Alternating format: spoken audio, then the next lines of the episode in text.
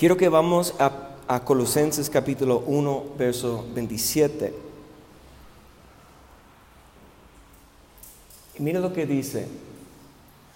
Dice a quienes Dios quiso dar a conocer las riquezas de la gloria de este misterio entre los gentiles. ¿Qué es? Cristo en vosotros, la esperanza de gloria. Vamos a hacer una oración y vamos a pedir que el Espíritu Santo nos guíe para enseñarles toda la verdad. En el nombre de Cristo Jesús, Señor, yo pido la gracia y la paz de Cristo en nuestro corazón para ayudarnos a entender y que Cristo quita el velo de los ojos del entendimiento para que nosotros podamos ser hacedores de su voluntad, conociendo tu perfecta voluntad, para vivir, andar como digno y para vivir todos los días de nuestra vida agradable delante de ti. En el nombre de Cristo Jesús. Amén. Y yo, yo quiero enfocar en la primera frase de este verso, porque eso es algo tan importante que, que nosotros tenemos fe en lo que dice la palabra en ese, en ese verso. Porque yo creo que muchas veces pensamos que como la voluntad de Dios es un misterio, que es algo que Dios tiene placer de esconder de nosotros y no quiere revelar a nosotros. Que muchas veces yo creo que pensamos que es imposible encontrar ese conocimiento. Pero yo quiero que nosotros podemos ver lo que eso está diciendo y meditar sobre, sobre qué dice esa frase en ese verso. ¿Qué dice? Dios quiso dar el conocimiento. Aun cuando nosotros tenemos que buscar, y buscar requiere diligencia, buscar requiere un esfuerzo, buscar requiere tal vez tiempo,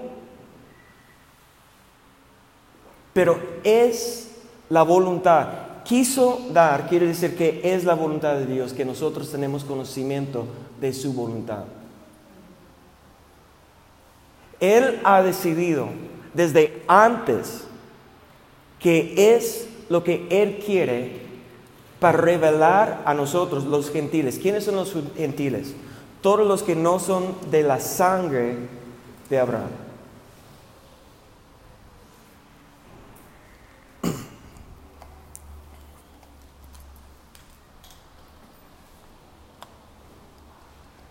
Todos los que no son de la sangre de Abraham son gentiles.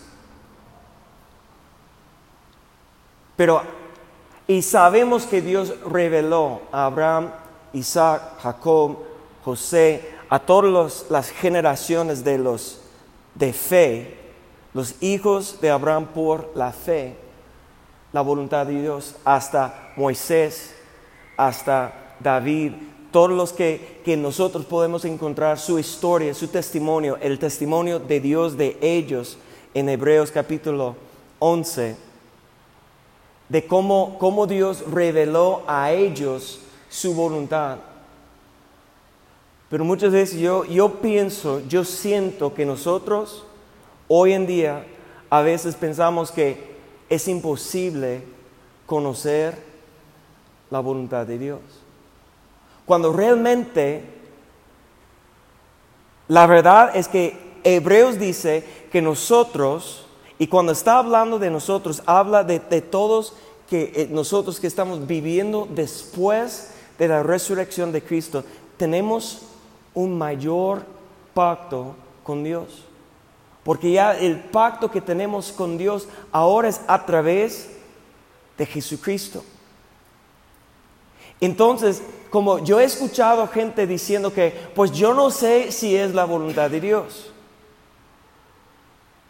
Y yo recuerdo hasta, hace muchos años cuando, cuando llegué a México, porque hay un dicho aquí en México bien común, que todo el mundo usa esa frase como es normal.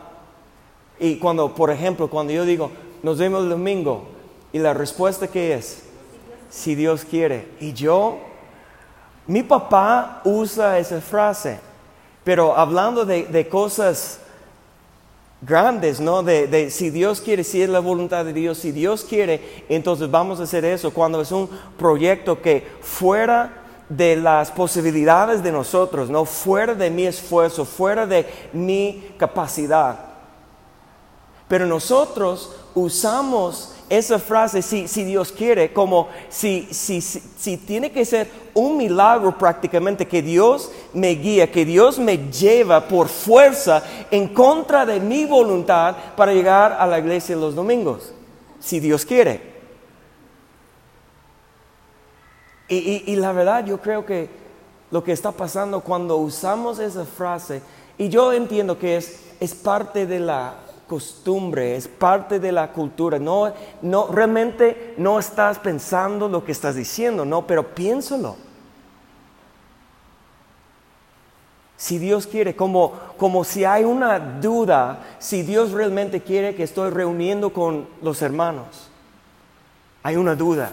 Yo no sé si, si es la voluntad de Dios que voy este domingo. No, no, esas cosas no debemos dudar. ¿Qué, dice? Um, recuerdan cuando comenzamos a estudiar la unción, cuando Jesús abrió Isaías y dijo que, y leyó la palabra, el Espíritu Santo está sobre mí porque me han ungido. Ok, ¿qué dice unos versos anterior? ¿En dónde estaba Jesús? En la sinagoga porque era el día del sábado y dice la palabra que era su costumbre. Y si Jesús tenía la costumbre de estar en la, en, la, en la, casa o en la sinagoga, en el templo, buscando a Dios con los demás, escuchando la palabra, conviviendo, era parte de su cultura, su costumbre, porque nosotros batallamos tanto con algo tan mínimo. Si Dios quiere, voy. A veces no tenemos ninguna idea qué es lo que Dios quiere. Pero lo que quiero explicar y que saliendo del día de hoy que no hay duda, que no hay incredulidad, Dios quiere darte conocimiento de su voluntad. ¿Por qué? Porque el misterio está en Cristo. Y lo que Dios quiere, y eso es a lo mejor la, el ingrediente que nos falta es entender que es Cristo que va a revelar el misterio. Es Cristo. Es por eso que Pablo dijo que hay una meta, una cosa que lo hago. Prosigo a la meta por el conocimiento de Cristo. Cuando yo comencé o, seguí meditando sobre el libro de Colosenses, ni voy a preguntar cuántos de ustedes completaron la tarea, hicieron la tarea de, de, leer los cuatro capítulos, ojalá que hicieran eso, pero yo seguí meditando sobre Colosenses y lo que veo es que ver capítulo 1, capítulo 2, capítulo 3, solamente habla de una sola cosa, Cristo, de quién es, que es la imagen del Dios invisible, que es por su sacrificio, somos redimidos por su sangre, habla de, su obra. Y, lo que cuando estaba meditando en eso, yo estoy diciendo, si no tengo conocimiento de la voluntad de Dios, cuando es la voluntad de Dios, Dios quiere dar a conocer las riquezas de la gloria de este misterio que es Cristo, que a, lo mejor lo que no estamos entendiendo es que es Cristo lo que tenemos que buscar. Y pensamos más en cosas terrenales. Pensamos más que, que, la voluntad de Dios es mi trabajo o la voluntad de Dios es mi relación con mi familia o es, es algo del futuro. Pensamos más en, en un proyecto personal que en una meta espiritual que es simplemente conocer a Cristo. Conocer a Cristo. Y mire lo que dice en, capítulo 1, verso 3. Siempre orando por vosotros, damos gracias a Dios, Padre de nuestro Señor Jesucristo, habiendo oído de vuestra fe, ¿en quién? ¿En quién? No tiene fe en una nueva o diferente religión no tiene fe en otra creencia. No tiene fe en un predicador o un apóstol o un profeta. ¿En dónde está su fe? En Cristo. Y muchas veces yo, yo pienso, yo estoy pensando, ¿en dónde está mi fe? Porque el ser humano quiere confiar en lo que puede probar con evidencia. ¿Sí o no? Y no puedes comprobar con evidencia científica. Dios existe. Yo hasta el día, yo, el día de hoy yo he estado escuchando un podcast, una entrevista entre un judío religioso que obviamente cree en Dios y un científico muy famoso. Y hay un debate entre ellos, pero amable, pero ellos están diciendo que, que él, obviamente el científico está, él no tiene fe y quiere explicar toda por la material, toda por la ciencia y toda por los hechos que han probado por la ciencia. Y algo que yo entiendo es que nosotros no podemos negar muchas cosas, pero estoy seguro que los científicos tienen fe porque nadie ha, explicado de dónde comenzó todo, cómo comenzó todo. Hasta que dicen que la material tiene inteligencia. ¿Cómo es posible que material tiene inteligencia si no hay un diseño? Entonces, hasta los científicos, cuando, aun cuando no se llama su creencia fe, ellos tienen mucha fe en cosas que no pueden explicar. Y piensa que la gente religiosa, la gente que, tiene fe en un Dios que no se puede ah, probar por evidencia científica, piensan ellos que somos tontos. Pero ellos tienen fe también. Pero nosotros, nuestra fe, ¿en qué está basada? Realmente, nuestra fe, ¿en qué está basada? Porque cuando hay duda, cuando estamos entre un pensamiento y otro, cuando arrastrado por cada viento de doctrina, inconstante, de doble ánimo, que un día sí, otro día que no. Si Cristo es la roca, si Cristo es el fundamento de mi vida y no se mueve,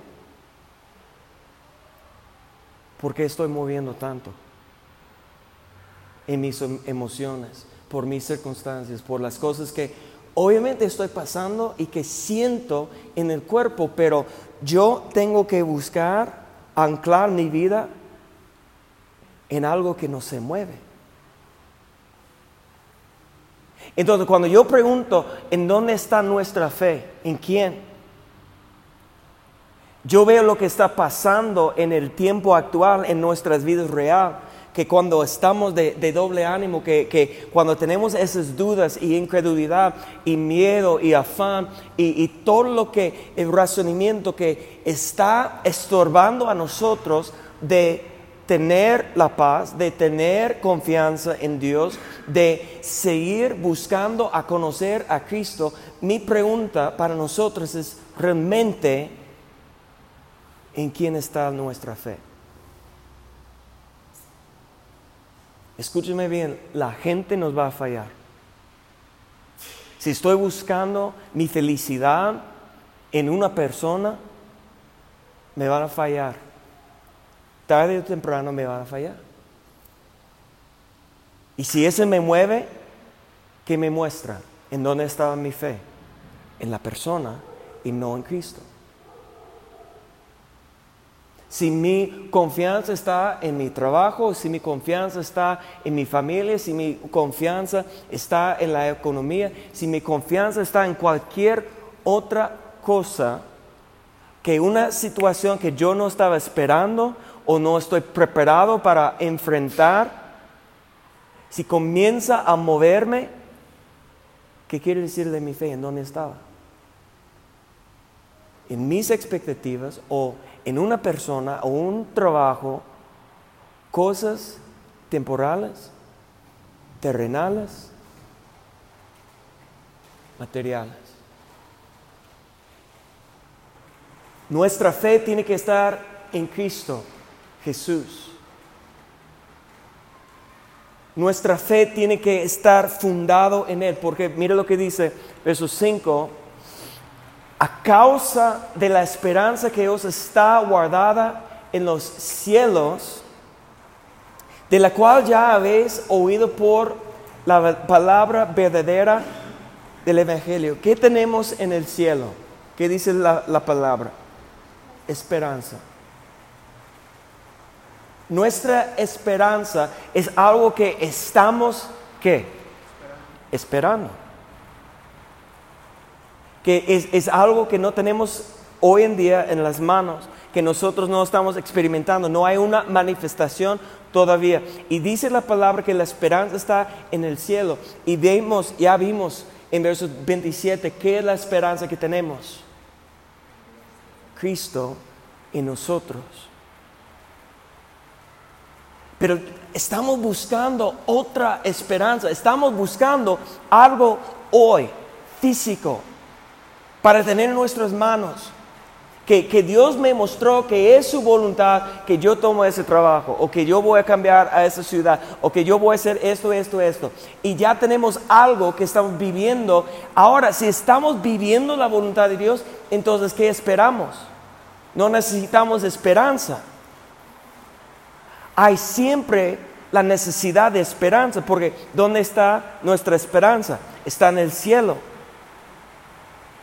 Y nosotros tenemos que entender eso, que la esperanza es para tener una meta, un reto que nosotros siempre estamos buscando para alcanzar.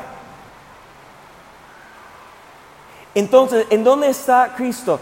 La esperanza es Cristo en nosotros. Cristo, su Espíritu, debe estar reposando en nosotros. Pero también donde está Cristo, sentado a la diestra del Padre. Y no, no, conocemos a Cristo en su plenitud.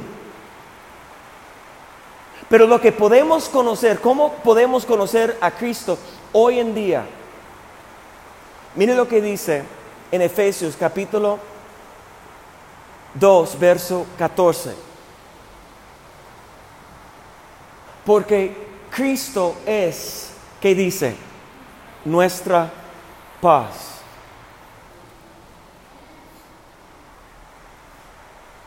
Cristo es, no dice que será,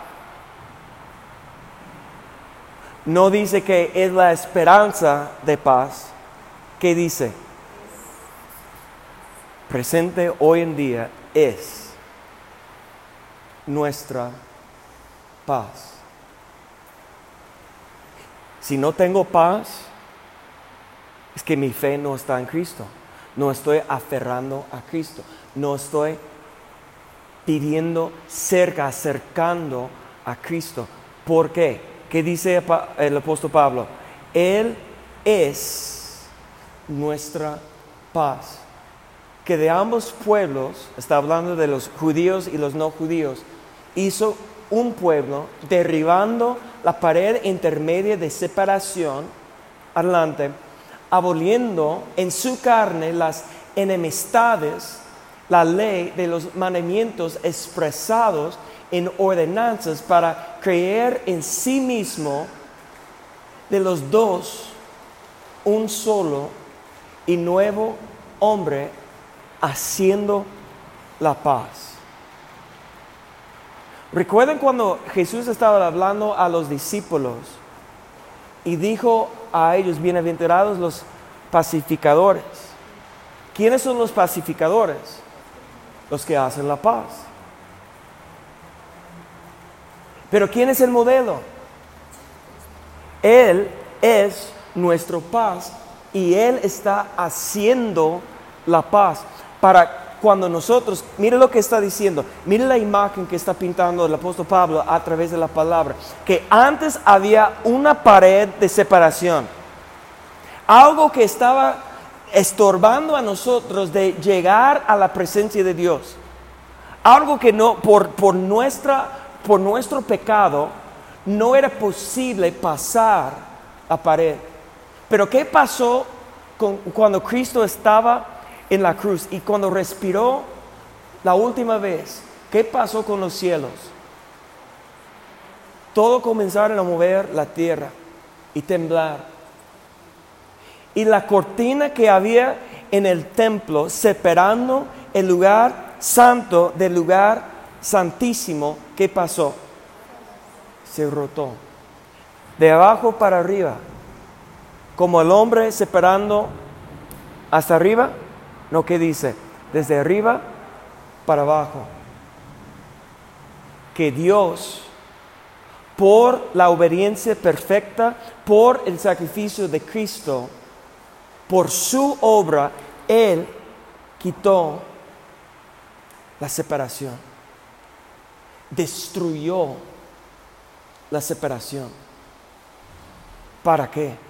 para hacer paz, para reconciliar a nosotros con Él, para restablecer la conexión a través de Cristo.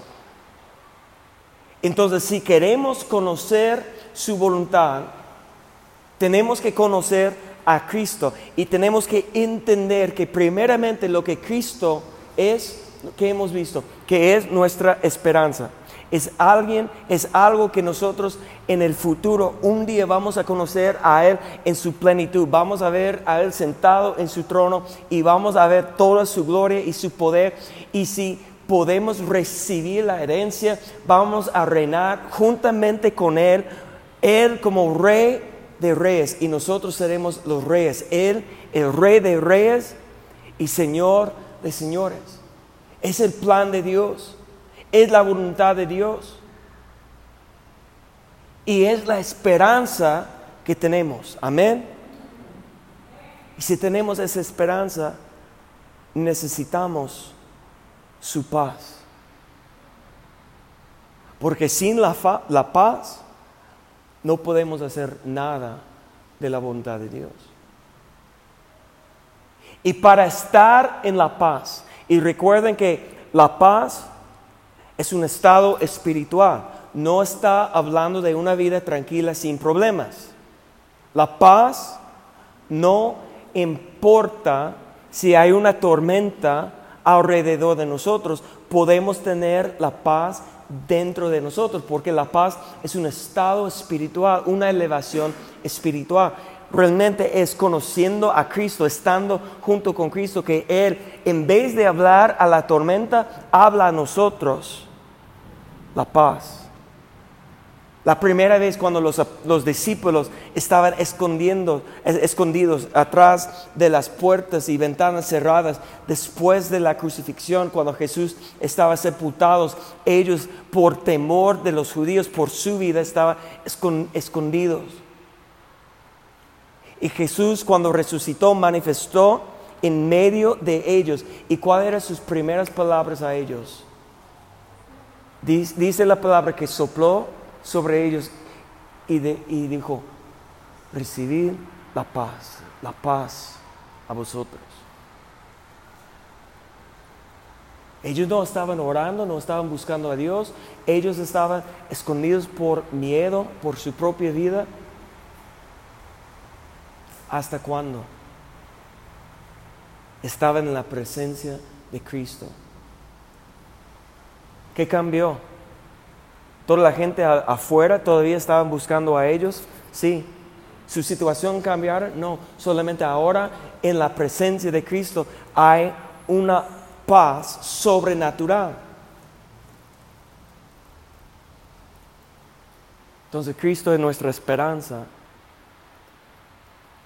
Algo que estamos esperando, pero también Cristo es hoy, puede ser nuestra paz. Amén. En 1 de Juan capítulo 2 verso 1.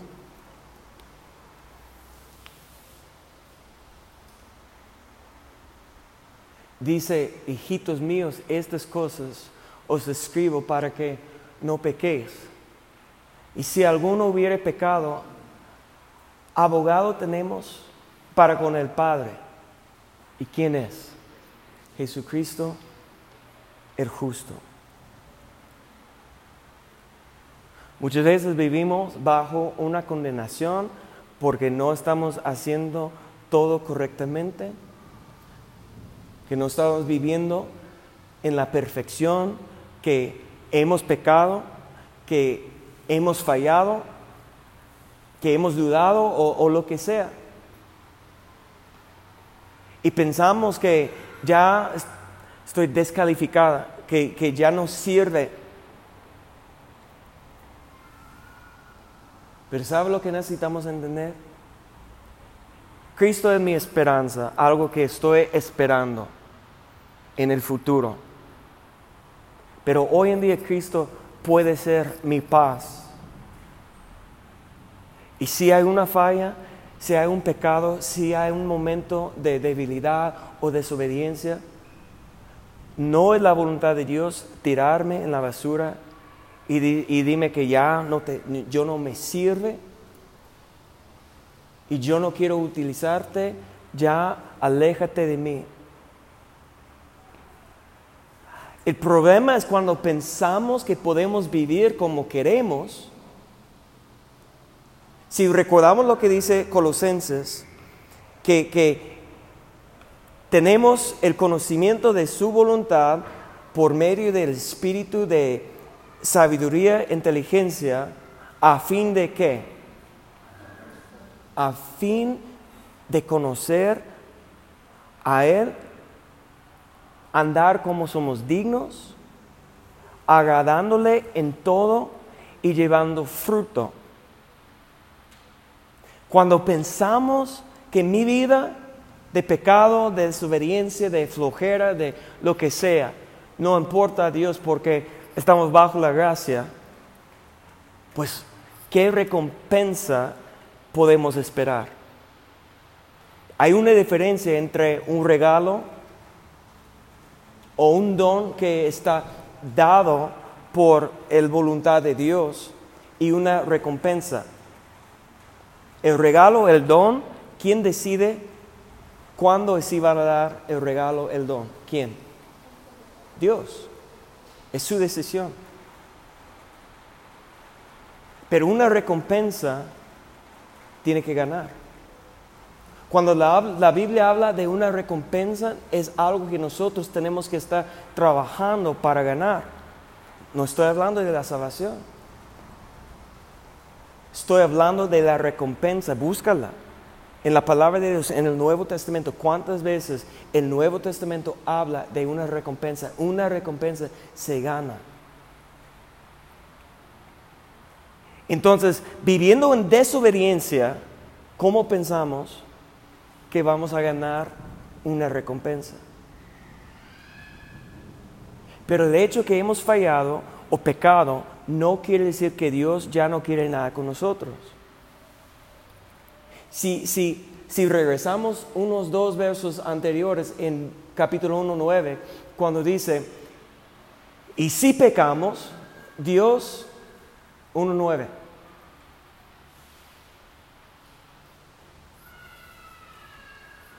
Si confesamos nuestros pecados, Él es fiel y justo para perdonar nuestros pecados y limpiarnos de toda maldad.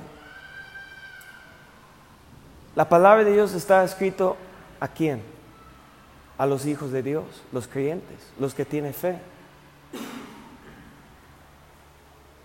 Entonces Dios nos ha dado una provisión si hay pecado. ¿Qué es? Confesamos. ¿A quién vamos a confesar?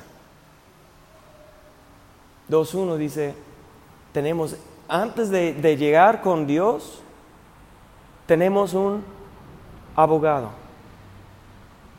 ¿Quién es el abogado? Es aquel que va para representar a ti delante del juez. Entonces, imagínate eso. Si tenemos abogado, nosotros confesamos al abogado. El abogado dice Hebreos que él conoce nuestras debilidades porque despojó de sí mismo, volvió a ser semejante al hombre con un propósito. ¿Cuál era el propósito? Para conocer la tentación, para conocer debilidad, para conocer limitaciones, para conocer nuestro estado de vivir como ser humano. Y cuando hemos fallado, Dios nos ha dado Cristo para ser nuestro abogado. Que, que ¿Qué temor hay? Temeroso para estar delante de Dios, el creador del mundo, con pecado, sabiendo que hemos fallado a Él. Pero nosotros podemos ir con nuestro hermano mayor, Jesucristo, y, y, ver a Él como nuestro abogado. Y en vez de estar delante del trono de juicio de Dios, ir con alguien que nos quiere ayudar y que quiere ir delante de Dios por nosotros para hablar de nuestra parte. Imagínate. Esa es la función de Cristo para nosotros. La riqueza del misterio. Cristo en nosotros es para ayudar a nosotros si, si hemos fallado, si hemos pecado, que nosotros solamente confesando con nuestra boca lo que hemos hecho malo, reconociendo, entonces sí requiere que nosotros, que hay reconocimiento del pecado, hay una confesión, pero nosotros vamos a Cristo y viendo a Él como nuestro abogado. 2.1 dice otra vez, hijitos míos, estas cosas os escribo para que no pequéis. Entonces la meta es no pecar. Es la meta, pero si alguno hubiera pecado, abogado tenemos para con Dios, al, el Padre, a Jesucristo el justo. Y Él es la propiciación por nuestros pecados, y no solamente por los nuestros, sino también por todos los del mundo. Y yo simplemente quiero expresar eso. ¿Qué vimos en Colosenses 1.27? Que Dios quiso dar conocimiento de su voluntad. Escúcheme bien, es la voluntad de Dios para que ustedes tienen conocimiento de la voluntad. ¿Para qué? para que andéis como digno, para que puedas agradecer a Dios en toda obra, y para que pueda llevar fruto. Es la voluntad de Dios. Pero ¿cómo vas a conocer su voluntad? A través de ese misterio. Cristo en ti. Porque Cristo es su esperanza. Cristo es su paz.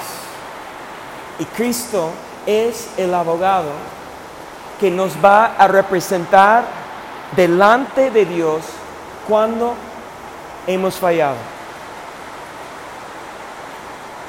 No permites que el enemigo está diciendo, metiendo esas ideas en su mente que ya Dios no te puede transformar, ya Dios no puede utilizarte, que ya no, ya Dios no te quiere. Si hay vida, si hay espíritu en ese cuerpo, hay esperanza. ¿Y qué es la esperanza? Cristo. Amén. Póngase de pie, por favor.